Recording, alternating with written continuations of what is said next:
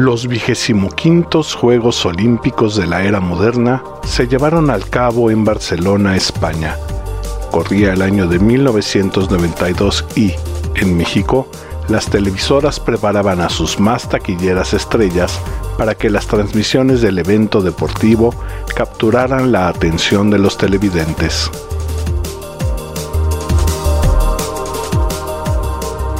Una de las empresas contrató a uno de los escritores mexicanos más completos e interesantes de la historia para que condujera un programa nocturno de análisis sobre temas culturales relacionados con la gesta deportiva. Allí me encontraba yo. Acababa de terminar clase y me esperaba una larga noche en el departamento de noticias. Llovía un poco y había encharcamientos en la banqueta. Yo esperaba con mi ejemplar de confabulario para que el maestro me lo autografiara antes de entrar a Televisa. Llegó en un taxi. Bajó corriendo para intentar entrar rápidamente a la puerta del número 18 de Avenida Chapultepec. Yo salí rápidamente del coche. El maestro aceleró el paso. Yo traté de alcanzarlo. El maestro resbaló en uno de los charcos. Me detuve. Él se detuvo a chocar con la pared. Me acerqué para ayudarlo a levantarse y el libro cayó al agua. El maestro me agradeció y entró pues llegaba tarde a su programa. Como recuerdo, conservo el libro arrugado que estuvo a un resbalón de ser firmado.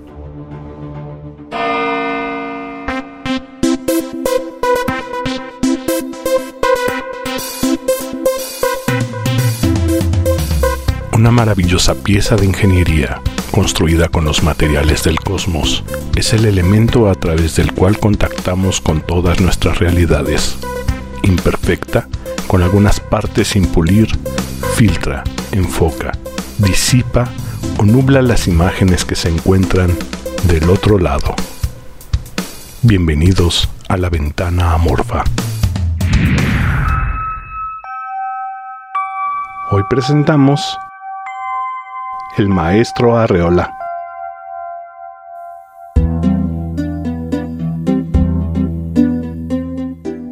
Justo entre las ciudades de Guadalajara y Colima está la ciudad de Zapotlán el Grande, localidad que tiene su origen en asentamientos prehispánicos.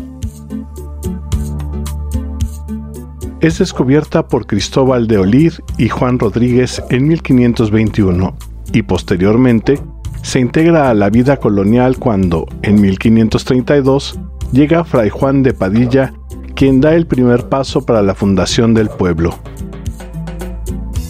Son nativos de allí José Clemente Orozco, Consuelo Velázquez, Matilde Medina Guerra, considerada la mujer más bella de México, y el maestro Arreola, escritor, poeta y filósofo, quien nace en 1918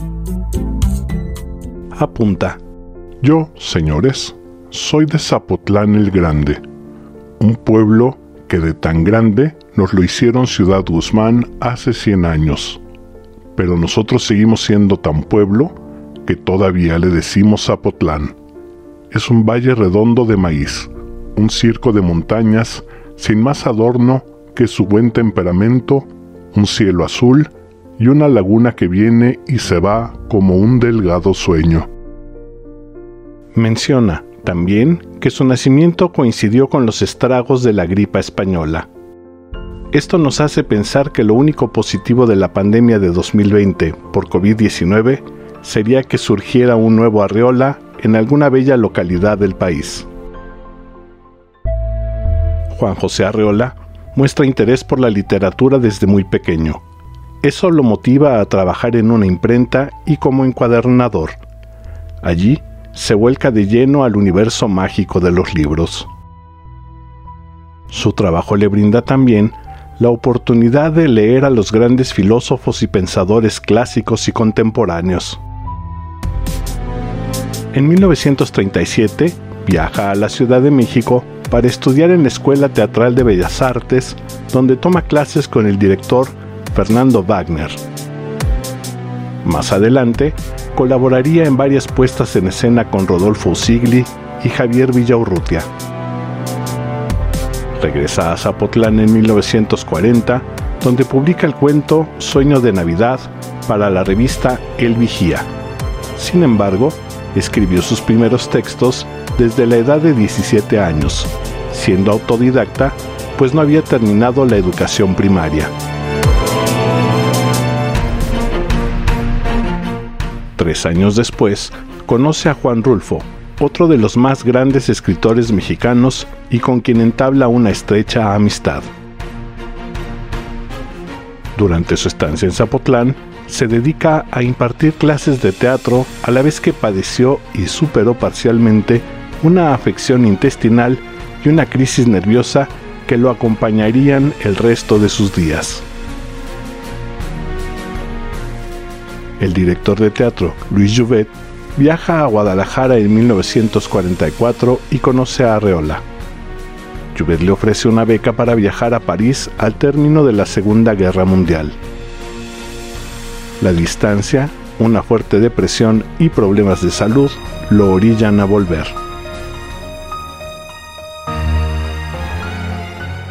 Tras su regreso a México, comienza a trabajar en el Fondo de Cultura Económica grupo editorial fundado por Daniel Cosío Villegas en 1934 que no tiene fines de lucro. Allí traduce y corrige varias obras de importancia. Daniel Cosío Villegas edita entonces Varia Invención en 1949, cuya portada, para la primera edición, corrió a cargo del artista plástico Juan Soriano. Varia invención es el término acuñado por Arreola para tratar de definir un género literario que no se adaptaba a los géneros conocidos. Integra algunas formas como el ensayo, el cuento, la biografía, la entrevista y la epístola, pero sobre todo libertad.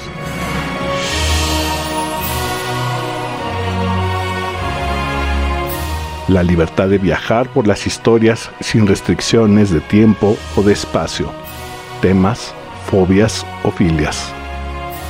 Así la riqueza de la obra del maestro.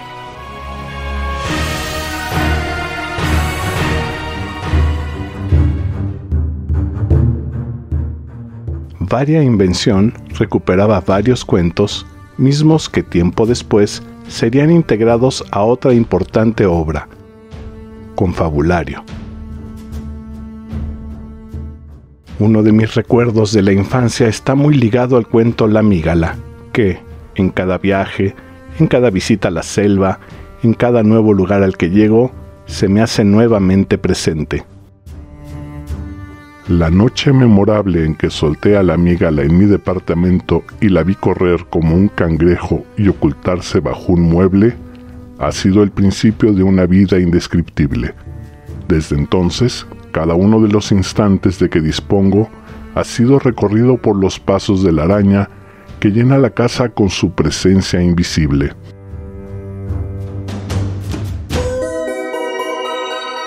Bestiario de 1959 describe de manera extraordinaria a varios seres que se mezclan entre la realidad y la ficción, que borran la frontera entre el mito y el relato. No hay nada más bello que visitar un zoológico y llevar a la mano un ejemplar del bestiario. Llegar al área de los elefantes y recordar.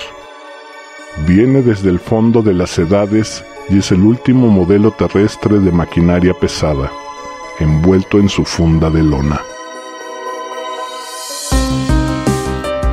Palíndroma es otro de los libros mágicos, con narraciones que se acercan a lo inverosímil, basado en su experiencia teatral es como él.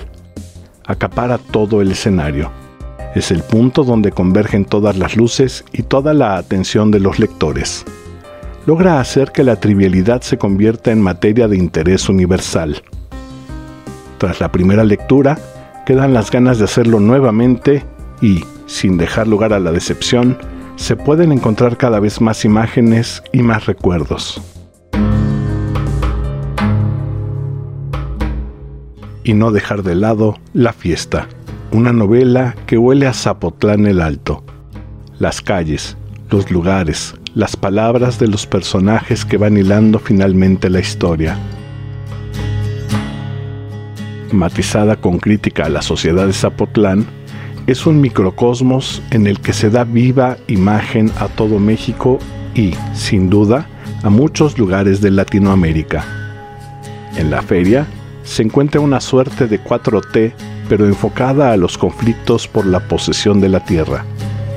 Primero en Nueva España, segundo con las leyes de reforma, tercero con el reparto agrario de 1902 y por último el que corresponde a la Revolución Mexicana. Arreola retoma sus actividades teatrales en 1956 y dirige Poesía en voz alta con el auspicio de la UNAM, y que retoma a grandes autores que, además, ofrecen grandes aportaciones estéticas, pero también sociales. Ese esfuerzo rinde frutos y el rector Nabor Carrillo le ofrece a Arreola la dirección de la Casa del Lago, que desde 1959 es un indispensable espacio para la cultura de los universitarios y de los capitalinos. Sin embargo, es destituido cuando la universidad nombra a un nuevo rector quien, como es una tradición en México, trae a su gente para ocupar lugares sin importar qué tan bien o trascendente haya sido la labor de los trabajadores anteriores. Vi por primera vez al maestro cuando frecuenté la farmacia que un familiar tenía en la calle de Leibniz en la colonia Anzures. En aquel entonces, los medicamentos comenzaban a ser regulados y muchos de ellos ya requerían de receta médica para su venta. El maestro asistía a esa farmacia porque se le surtían las medicinas sin receta, sobre todo porque en ocasiones los padecimientos de antaño regresaban con fuerza inusitada. En varias ocasiones se quedaba largo tiempo platicando sobre los temas más diversos, siempre marcando un tráfico escénico que pareciera tuviera preparado desde siempre, cuidadoso con las palabras, pero imprimiéndole significado personal a cada una de ellas. A veces elevaba la voz o manoteaba con energía. En otras ocasiones lo hacía en voz baja. Esas pocas ocasiones fueron grandes lecciones en todo sentido.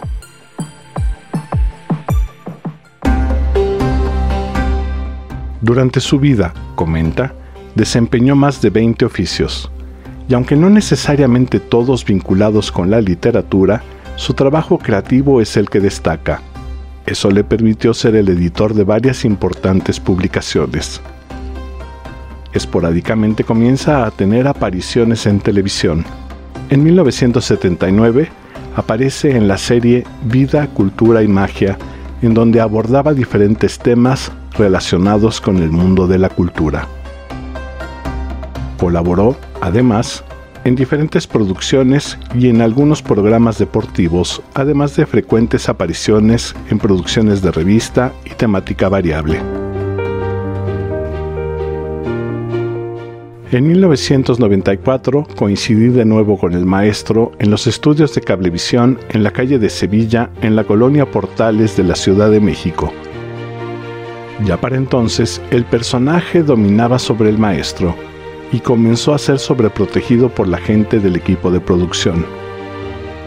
La salud del maestro se deterioró, por un lado, y por otro lado, dejó de ser atractivo para el espectáculo televisivo dejó de aparecer en público.